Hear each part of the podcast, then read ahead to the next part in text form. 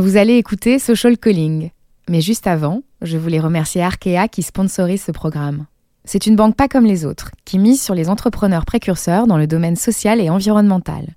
Une banque connectée, qui soutient l'innovation et qui n'a pas peur d'être à l'avant-garde en répondant aux aspirations de la génération social calling. En bref, vous l'avez compris, Arkea soutient les millennials qui veulent entreprendre et s'engager pour construire leur avenir et le monde de demain. Alors ne l'oubliez pas, si vous écoutez ce podcast, c'est aussi grâce à l'audace d'Arkea. Comment la rue était dure, tu dois te débrouiller en fait, tu dois compter sur personne. Social Calling, Moussa, épisode 6. Et c'était une bonne époque parce qu'avec rien du tout, on était heureux. Moussa, c'est un ovni. Un grand black toujours tiré à quatre épingles qui vous balance des leçons de vie comme d'autres des conneries. À chaque fois que je le vois, je me prends une claque. Il commence toujours par me dire Ça va ou quoi, Émilie? Il faut rien lâcher, il faut que tu continues à avancer. En même temps, il pianote frénétiquement sur ses deux téléphones. Car Moussa est en mission.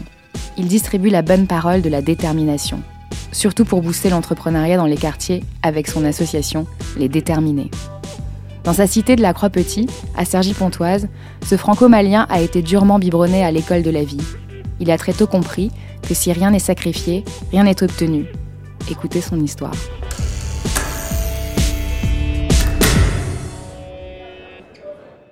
Ouais, là je parle bien, là tu m'entends Voilà, 1, 2, 1, 2.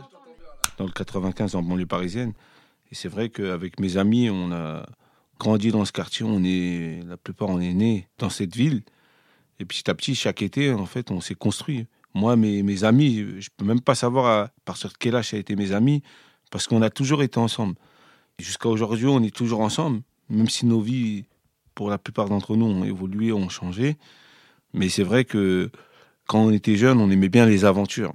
On aimait bien ces aventures, on allait partout à droite à gauche, on était des vadrouilleurs, on va dire, entre guillemets, parce que tellement on n'avait rien à faire, il fallait qu'on s'occupe. Et nous, euh, nos parents, ils n'avaient pas beaucoup de moyens pour pouvoir tous nous envoyer en vacances. De temps en temps, il y avait quelques colonies, mais ceux qui étaient privilégiés, c'était toujours euh, soit ceux qui étaient calmes, ceux qui étaient moins turbulents que nous, nous, comme on était un peu euh, en groupe, et c'est vrai qu'il fallait pas tous nous prendre en même temps pour aller partir en colonie, donc on, passait parfois nos étés et nos vacances au quartier. Donc il fallait bien s'occuper. À cette époque-là, on a, on a 12, 13, 14 ans pour les plus, les plus vieux, et on cherche à trouver des moyens pour se faire un peu d'argent dans le travail. Et c'est vrai qu'on se rapproche du bailleur social et on lui dit, voilà, nous on a une bonne idée, on aimerait bien ratisser le terrain. Est-ce que vous pouvez nous faire travailler pour qu'on puisse euh, au moins rendre le terrain un peu plus dans des meilleures conditions pour les jeunes? Parce qu'il était dans un piteux état et on s'est dit voilà on va lui proposer ça et on va voir comment il va être réceptif. Et en fait tout le temps on le voyait comme il était le gardien du quartier et à chaque fois tous les jours on lui disait non on veut faire ça on veut faire ça on veut faire ça. Et le jour où il nous a dit ok vous allez le faire pour lui à mon avis il a dû dire ça pour s'en débarrasser de nous. Mais nous quand il nous a dit ça c'est bon. Il nous a promis et on a galéré deux, trois semaines avant qu'il accorde le truc, mais on allait tous les jours, tous les jours devant sa loge de gardien pour lui dire on veut travailler, on veut travailler, etc. On a même fait des pancartes et tout. Un jour, on a fait une manifestation et tout. À la fin, c'est comme ça qu'on a réussi à avoir euh, ce chantier. C'était un chantier. Quand on a eu ce chantier-là, euh, c'était vraiment un sentiment de fierté. Tout le monde était content. Et on a commencé le lendemain. Le lendemain, sans aucun statut, on, avait, on était tous mineurs. Même nos parents, voilà, ils, étaient, ils savaient qu'on était mineurs, ils nous ont laissé travailler parce que c'était mieux ça qu'on restait à rien faire dans le quartier. Et on l'a fait pendant peut-être, on a mis euh, cinq jours, hein. du lundi au vendredi. On avait fini le terrain, on avait enlevé tous les cailloux, tout ce qui dérangeait, etc. Et après, ils nous ont payé. Ils nous ont payé 500 francs. C'était un Pascal à l'époque, c'était ce qu'on appelait un scalap de francs, parce que c'était Pascal. Euh, sur le, sur le billet de 500 francs. Et on était contents et tout. C'était la première paye qu'on avait eue. On avait donné plus de la moitié à nos parents. On avait gardé le reste euh, pour acheter un peu de survêt, un peu de, de basket et tout, etc. Et c'était une bonne époque parce qu'avec rien du tout, on était heureux.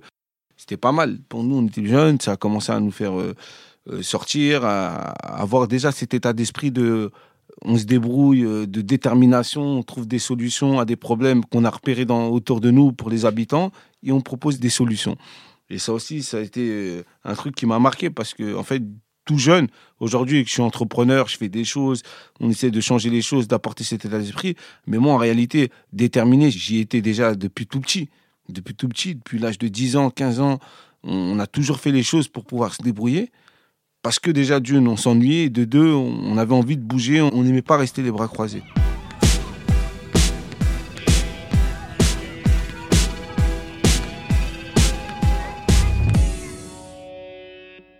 Et comment la rue, elle t'a éduqué?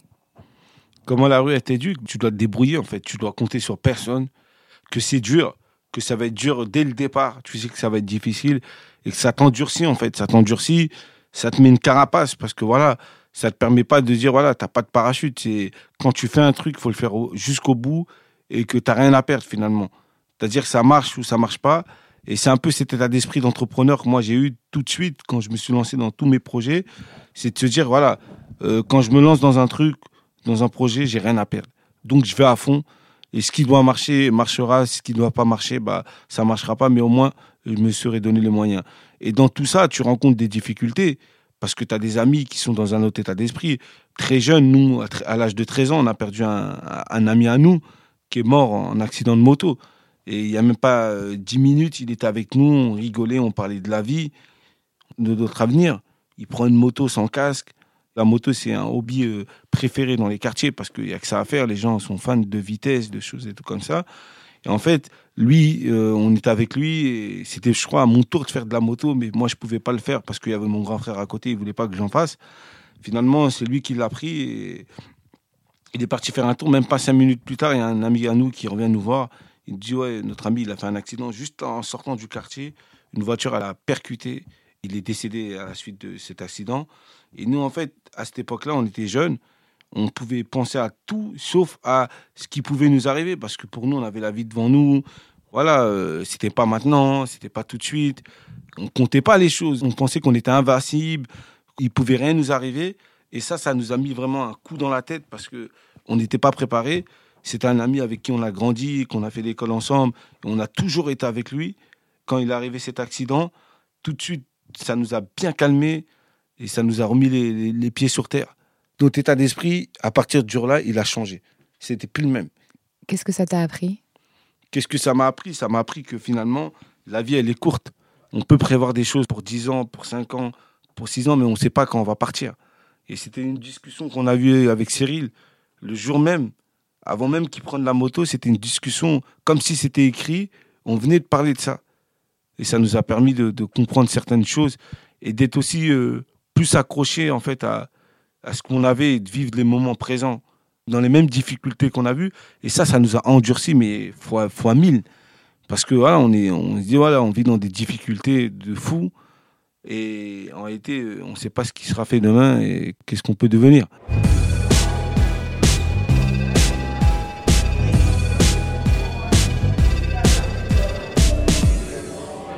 Et qu'est-ce que tu ressens quand tu penses à cette époque? Quand je repense à cette époque-là, bah, je suis nostalgique parce que on n'avait rien du tout, mais on était heureux. Et quand on était plus jeune, on rêvait d'avoir la vie qu'on a aujourd'hui maintenant. Mais aujourd'hui, la vie qu'on a maintenant, on rêverait d'avoir la vie qu'on avait avant. C'est touchant parce que euh, toute notre vie, on, a, on disait, ouais, quand on va grandir, on, aura une voiture, on aura notre propre appartement, on sera marié, on aura des enfants, etc. Et tout. Aujourd'hui, maintenant que la plupart d'entre nous, on a nos voitures, on a nos familles, on a nos appartements, etc., bon, on rêverait d'avoir la vie qu'on avait il y a peut-être 15 ans, 20 ans, où on n'avait rien du tout, on était encore chez nos parents, et on galérait, et on faisait rien, on se tournait le pouce, mais on était bien et on était heureux parce qu'on était entre nous avec rien du tout. Et, c'est ça qui est, important. Aujourd'hui, tout va vite, on se voit moins même s'il euh, y a les réseaux sociaux qui nous rapprochent, ça fait que c'est un peu distendu les relations parce qu'on pense qu'on a des nouvelles tous les jours euh, avec WhatsApp, avec euh, les réseaux sociaux, etc. et tout, mais finalement, on se voit moins qu'avant. Tandis qu'avant, qu'il n'y avait pas tous ces réseaux-là, il n'y avait même pas de téléphone, on se donnait rendez-vous à 14h, tout le monde était là à 14h. Euh, y a, on se voyait souvent parce qu'il fallait se voir, parce qu'on avait le temps de se voir. Mais après, c'est normal, ça fait partie de la vie et on a des vies qui évoluent et petit à petit, c'est comme ça. Hein. Peut-être dans 20, 30 ans, on regrettera la vie qu'on a aujourd'hui là on dira putain, euh, ce serait bien de revenir à, ce temps-là et tout, etc. Mais c'est comme ça, c'est la life.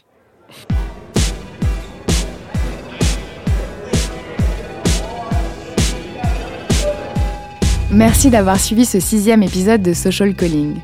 Je vous donne rendez-vous la semaine prochaine pour écouter le cri perçant poussé par le corps de Lucie, un cri qui l'a mené au bord du précipice. Si vous aimez ce podcast, n'hésitez pas à partager autour de vous et à en parler sur les réseaux sociaux. Retrouvez-nous sur Apple Podcast, SoundCloud et toutes les plateformes de podcast. Et n'hésitez pas à nous laisser des commentaires et des petites étoiles. À très vite!